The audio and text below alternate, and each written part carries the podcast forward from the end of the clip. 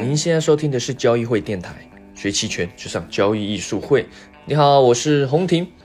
那今年的股市啊，的确是比较惨了啊。上期音频有聊到一些基金啊，那最近呢，一些朋友啊也非常的呃热情的聊了一些基金的情况啊，像有人就提到啊，最近段子很多，这辈子花钱最多的女人啊，她连一面都没见到啊，是在讲什么啊？就是所谓的这个最近很火的有段子的中欧基金。正所谓买医疗买到自己需要医疗，家里有钱花不完，中欧医疗找葛兰啊！这个身身为中欧基金的基金经理人葛兰，就最近也是比较火了啊。那当然，他在前几年的绩效是非常的好，那那今年是比较惨啊。但我个人觉得，大家买基金啊什么的，要有一些比较呃正确的思维和概念，就是说这个基金呐。啊，也基金经理人也是人啊，也是正常人。好的时候不用捧得太高啊，那不好的时候也不要故意的贬跌或者什么。大家想想看，这个股市啊是正常的，你不可能有任何这个板块涨上天嘛，对吧？也不可能有有跌跌到地板的嘛，就是这是一个正常的，它会循环的啊。所以如果它能赚很多的，有时候可能你得思考看看是不是刚好是运气好，对吧？啊，整体板块本身就好，那刚好它重仓到某些强大的这个涨势更猛的股票，就像有彩彩票彩券，对吧？总有人中奖，对吧？你会去问他怎么中奖的吗？那这是概率的问题。当市面上有这么多基金经理人的时候，总有人会重仓对，是吧？那重点是你要自己有理性的判断思维。那那你如果像买医疗类股的医疗的，他如果标榜医疗的基金，嗯，自己就要想好。你是在在很偏重某一个行业类股，当行业类股整体不行的时候，在亏的时候，你要自认嘛，对吧？就因为除非啦，他挂羊头卖狗肉，他说说好买医疗的医疗基金，买医疗股的，结果他去买了什么银行啊，买了什么地产啊，或者是买的白酒，哎，喝喝酒也可以医疗啊，呃，也不一定，对吧？像我爷爷，他生病的时候或是身体酸痛，很喜欢去抹那个白酒。啊，这抹酒抹了白酒之后，哎，这个就就身体舒畅，然后就病痛就解除了，啊，那你要这样认为，白酒算是医疗也是可以啊。但重点是他只要是坚持的在他自己的这个基金范畴里面去做操作、去做投资布局，我觉得就是 OK 的，我就是 OK 啊。剩下的就是你自己的判断啊。当然，我个人在这个基金的这个行业里面，我也不是非常认同出太多专属类别的一些基金。什么什么特殊领域的什么医疗，特殊的什么什么军工啊，特殊什么什么什么奇怪的板块啊，什么有色啊什么的。因为一般投资人，你想想看，他为什么要买基金？啊，例如大家听我们这频道，可能是做期权的，可能投资经验、交易经验比较多，但很多一般大众他对金融并不懂的，为什么要买基金？对吧？就基金的本质就是收取了大众的很多资金，然后做统一的管理嘛。也就是这些大众是不懂金融的，他委托他信得过的人去做资产的管理，对吧？去做这个财财富的增值，他竟然都不懂了，我都不懂了，我为什么会特别去选个医疗，或者是选一个什么什么什么板块？那我就是不懂，就给你你去管理啊，对吧？所以现在当然这是属于后现代啊，最近二三十年基金行业。的营销化，对吧？就会出很多个别类别的啊，我我给你选，你有很多选择嘛，对吧？有医疗啊什么，他最近什么火就出什么基金，对吧？把这个责任 丢给了投资者，但其实已经违背了基金这个行业最根本的它存在的意义，它就是要解决投资者的困难，对吧？投资者就是不懂，那我也不知道是不是要买医疗基金，我也不知道是不是要买银行，我我不知道是不是要买什么周期股啊，不知道。我都不知道嘛，那所以要委托基金去做他自己适合的布局配置，所以我觉得最正常的基金应该是要做一般化大，就是普遍的，他根据判断去做配比的投资啊。如果只是专注某个行业的，这个我就觉得嗯呃太太偏颇了啊，投资者大部分是无法识别危险。好了，那回到啊回到我们这个期权啊。如果股票上或者期权上面对这种熊市中在亏，那我们可以利用一些衍生品去操作啊。可能大家听众多多少少已经接触期权嘛，啊，或者是你还在犹豫要不要参与期权交易，那我们今天这音频在深度的带大家认识期权啊，你也可以把它转发给你的一些朋友，他可能在对期权感到好奇，或者是他在股票上也亏损蛮多，在想一些方法可以去解救啊。当然不是说马上不会让他亏损，只是说多了一些方式，对吧？正所谓靠人不如靠己啊，提升自己的一些投资概念。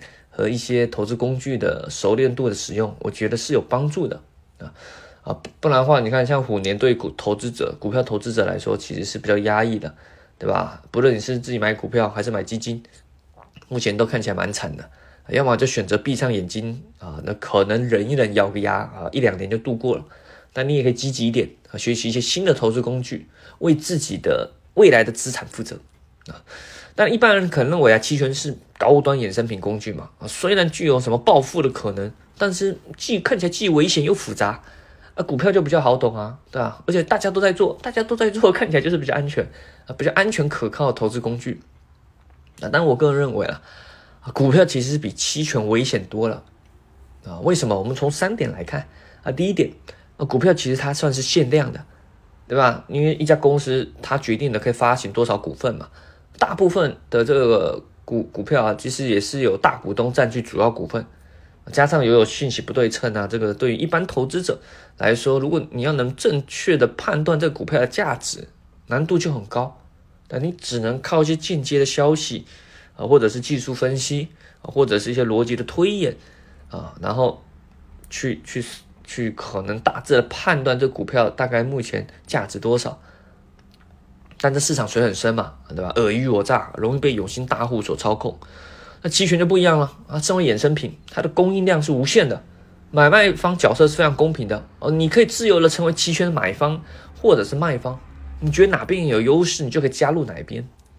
那第二点，盈亏方面，股票它是左右对称的哦，赚钱和亏钱都是均数的，嗯，这很正常啊，符合直觉。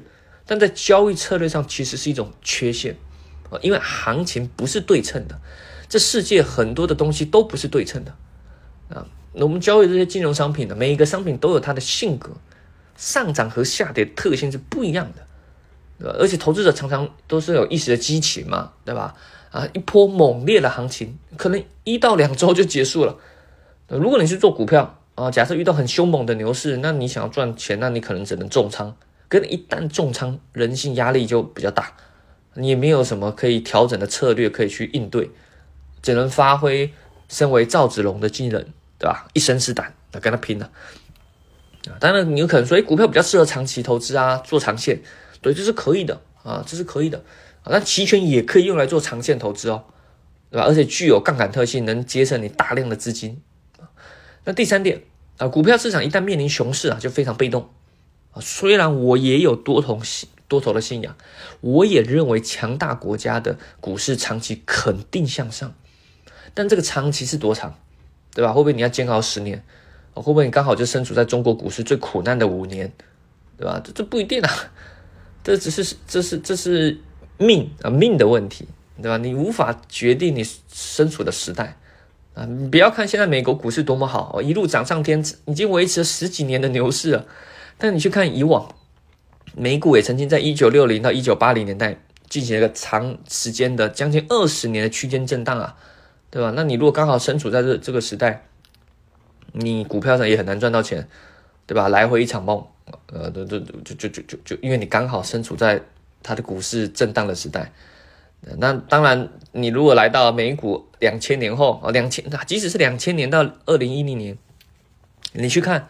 它其实也是也是一个震荡区间，但这个震荡幅度很大了，是有趋势的，中间有很大的上涨和下跌的趋势，但你不一定身处在上涨上涨的趋势啊，对吧？如果你是在两千两千零二年或者是零七零八年，那那个剧烈的下跌的损失，可能是你一辈子的财富，呃，可能影响了你很多买房啊、结婚啊、就业啊、读书的决策，对吧？啊，那即使你是从未来回到过去啊，你告诉他们未来会很美好，他们也无法接受。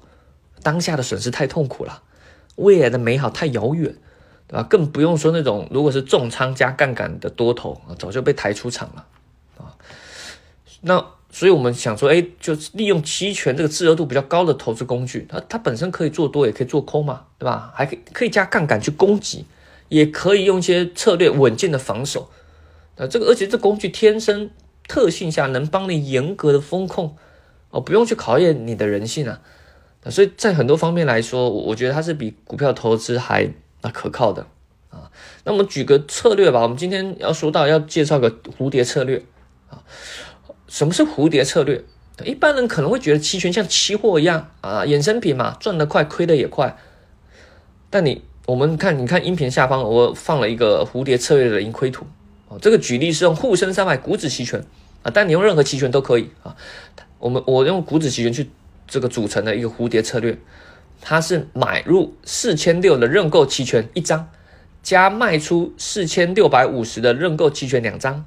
再买入四千七百的认购期权一张啊，也就是我全部都是用认购期权去组的，买一个卖两个再买一个，当然你也可以认沽期权哦，都是可以的，你用认购或认沽组去组都是可以的啊。那行权价选择也有很多种哦，那这那个那是跟对于行情的判断了。但我这边举例就是选择这个四千六、四千六百五十还有四千七，那你很明明显看到啊，组合出来这个蝴蝶策略啊。它的盈亏图两边呃像展开翅膀一样，对吧？像蝴蝶展开翅膀啊，所以所以才叫蝴蝶策略嘛。那你看到它这个两边的这个翅膀是水平的，也就是说它下方啊盈亏图零轴下方亏损是锁住的，不论行情波动的多夸夸张，涨到天或者是跌到地上，它的最大亏损都是严格锁定的啊，所以你不会有止损的烦恼，因为最大亏损就那样嘛。你放着不动都可以啊，那当然这策略要获利啊啊，需要行情结算落在这个中间这个区块啊，就是这个三角形的中间啊。那你以那个图上来看，最大获利是大概在这个呃，就停在四千六百五十，就是我们卖出期权的这个地方，四千六百五十停在这里。那它最大获利图上我看了一下是四千元啊，四千块人民币。那左右两边如果很不幸超出了你的两个。这个四千六或是四千七的这左右两边的行权价，最大亏损是六百六百块，盈亏比是多少？刚刚说最大获利四千块，最大亏损六百，盈亏比将近一比七呀，对吧？也就是你只要做对赢了一次，你可以抵挡错七次啊，看起来非常美好，对吧？但你要注意啊，图这个策略图啊，最大盈利点它只是一个点。就像你玩轮盘一样，你猜中单一个数字是非常困难吧，对吧？你就是赌场玩那个轮盘，你要猜一个数字很难嘛？大不如猜颜色还比较简单，对吧？所以这个策略获利最大获利是一个假象，你你至少得除以二来保守估计啊，能落在这个区间就可以了。你就能落在这三角形里面就可以了，没有那么好给你正好猜中那个点嘛，对吧？这么刚好最终结算在四千六百五十，就让你最大获利吗？这个这个这个运气也太好了吧，啊，所以只能说落在区间就可以了，啊，所以这算是一个猜结算区间在哪的策略，属于偏卖方策略，啊，方向是比较偏中性的，啊，不喜欢行情波动，啊，然而我们身为独立思考的人类，对吧？你来听音频，我相信大家都是比较具有这个独立思考啊，投资上是比较愿意动脑筋、愿意学习的啊，你可能有各种的奇葩的想法，你很难对方向是处于中立的。例如，你觉得当下沪深三百行情，对吧？你觉得沪深三百指数啊，这一年多来都属于空头压制啊，跌多涨少，万一不小心受到一些什么利空哦，国际利空的影响，又可能突然剧烈的下杀。而这个行情即使要反弹，啊，上方套牢盘这么沉重，很难有狂欢式、狂欢式的暴涨，除非政策超级大利好，对吧？那那那什么突然降息降准连续降啊，来个意外惊喜，但概率太低了，对吧？因此，同样你要用这个蝴蝶策略，你这个翅膀是可以做调整的，展现出你的一些呃判断啊。你可以把看涨期权，也就是认购期权那一边啊，翅膀拉宽，那你整体的权利金支出就会降低低，那你某一边的区域就会变成获利的区域，提升获利的概率啊。怎怎么说呢？啊，我我在放上在下在第二张图和下方音频的第二张图，你注意看。啊，你看这个侧翅膀就不对称了，对吧？两边的翅膀就不对称，啊，这个因为你看涨期权那一边拉的比较远啊，因为你可能对于上方的上涨比较不期待，你就只是防范一个万一大暴涨的黑天鹅，但你觉得它大概率不太会涨，比较有可能下跌，所以你现在这种翅膀歪了，这个我可喜欢叫它歪蝴蝶策略了啊，国外可能这个因为蝴蝶策略叫 butterfly 嘛，对，那可能国外好好像就叫它什么 broken broken wing butterfly。但中文我喜欢叫它歪蝴蝶策略。啊，这蝴蝶歪了嘛，对吧？你看歪了后，反而在看跌期权，它左右两边不对称。你说万一行情在下跌，你还是能赚钱，对吧？你整体零轴之上获利区域变得很宽，不只是横盘停在中间的三角形区域，即使是行情在下跌，都是赚钱。虽然赚的比较少一点，但还是赚钱，对吧？就是这一笔的操作，你的获利的区间很大了，获利区间就很大了。啊，所以你现哎，现现在要学到一个歪蝴蝶策略，对吧？我们之前介绍过，直播中介绍过什么猫耳朵策略啦、鳄鱼策略啦，那 现在又认识了一个什么歪蝴蝶策略。当然，你也可以歪另外一边啊，啊，对吧？你觉得这个你比较害怕上涨，不害怕下跌，呃，那你就可以倒过来嘛，看涨期权这边比较近啊，这个买方的这个腿比较近，那另外一边的那个。啊，讲错，应该是虚值这边比较近，实值那边四千六啊，底图上来说可以拉的比较远，不要买四千六，买到例如四千四啊，类似这种啊，那这一种就是歪的另外一边啊，上涨的时候也可能赚钱的啊，就是看你的方向偏好了啊，那那你有不同的组法啊，但我可以进一步看一下歪蝴蝶策略啊，仔细看。这个策略我们刚刚说过，是买四千六认购一张，加卖四千六百五十认购两张，再买四千八认购期权一张啊。因为我们刚才歪蝴蝶歪了嘛啊，左右不对称，右边这个比较宽比较远呢。好了，我们利用小时候数学解题常用的技巧，我们可以做拆分的，对吧？这个策略其实相当于两个子策略的组成，你可以把它当成它是买四千六认购期权一张。加卖四千六百五十认购期权一张，哎，这是一个组合，这是什么组合？牛市价差，对吧？再来，它还有一个卖四千六百五十的认购期权一张，加买四千八的认购期权一张，对吧？那这是什么组合？这是熊市价差吗，对吧？也就是你这个歪蝴歪蝴蝶策略啊，也不用歪啊，即使是蝴蝶策略也一样。它其实相当于牛市价差加上熊市价差，对吧？所以你一个蝴蝶策略不论歪不歪啊啊，其实就是牛市价差加熊市价差策略的混合，同时融入了牛和熊啊。如果你用传统股票思维，就觉得很奇怪啊，哎，这这怎么又牛又熊？但在期权世界里很正常啊啊！你既然可以拆分成两个策略，那我们也可以对它做后续的分开调整处理。对吧？我们举例，假设你沪深三百处于一个区间震荡行情，啊，那你就判断它的区间震荡。其实之前常常震荡嘛，区间震荡，啊，只是刚好它如果来到了区间的底部，哎，那你这个蝴蝶策略就可以在这时候布局在这个区间的比较上面，啊，区间的顶部靠近顶部的附近，啊，一旦后续行情啊，就这么刚好来到区间顶部的时候。你可以选择止止盈蝴蝶价差的呃蝴蝶策略里面的牛市价差部分，对吧？我们刚刚说它它相当于两个部分嘛。此时你蝴蝶策略大概率大概率是赚钱的啊，那你可以先止盈牛市价差部分。当然你也可以拿着不动，你就说诶，刚刚说过嘛，蝴蝶策略是拆结算区间嘛，除非你说来到这里它就停住了，一直停到结算，当然你可以拿到最后，但是概率很低嘛，因为它会晃动的嘛。所以你诶，此时。你的蝴蝶策略里面牛市价差部分其实是赚钱的，止盈掉，你留下的部分是熊市价差。好啦，那你说它是还区间震荡吗？哎，的确被你说中了。到了箱顶箱区间箱型震荡后，到了顶部箱顶之后，又往箱底啊，往区间的底部又开始回落了。哎，你又开心的准备可以去止盈它的熊市价差，对吧？那你这样，你这个蝴蝶啊。就不是单纯呆呆的等着去猜中哦结算区间，然后啊等在落在这里，哎呀期待它不要动，不是的，你是借由这个行情的晃动中逐渐去获利了结啊，此时你就有如花蝴蝶。当然，如果你本身是短线小小超人啊，呃买低卖高对你来说本来就轻而易举，哎这区间震荡我本来就做的很开心，都能赚钱啊，啊，那那 OK，那这可能策略没对你来说没说没什么啊。不过你还是有个要记得看这个蛮大差别。在完美情况下，刚刚这样说嘛，啊，蝴蝶策略可以在区间里面逐步止盈，但也有可能你一刚下场，行情就来个突破，对吧？或起或者发起一波小趋势，那你压力就很大。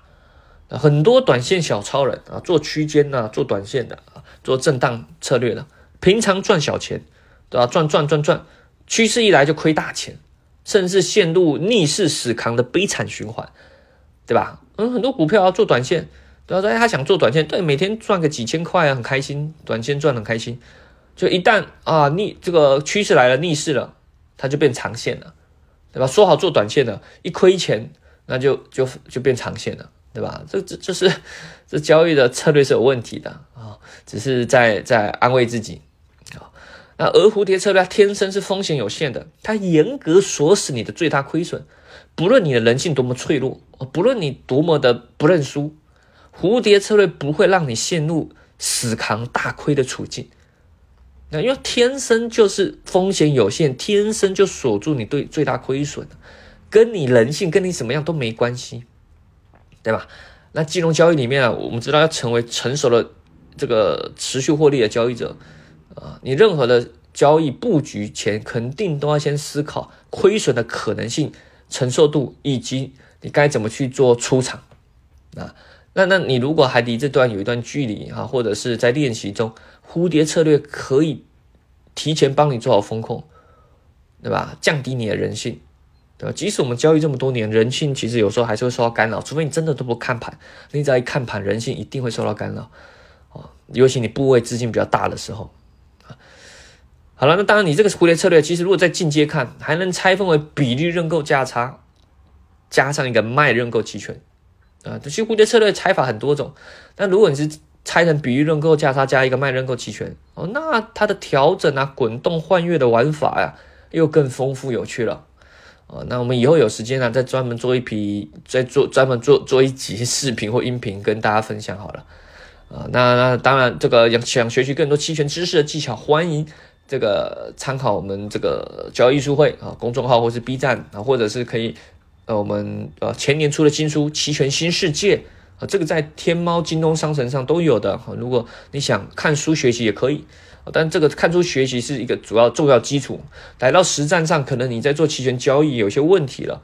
那欢迎，那我们准备三月三月中吧，还三月应该是三月中旬，又要来来春季啊，二零二二年的期权重建班啊再度来临啊，这个这个非常系统性扎实的教你怎么去做期权。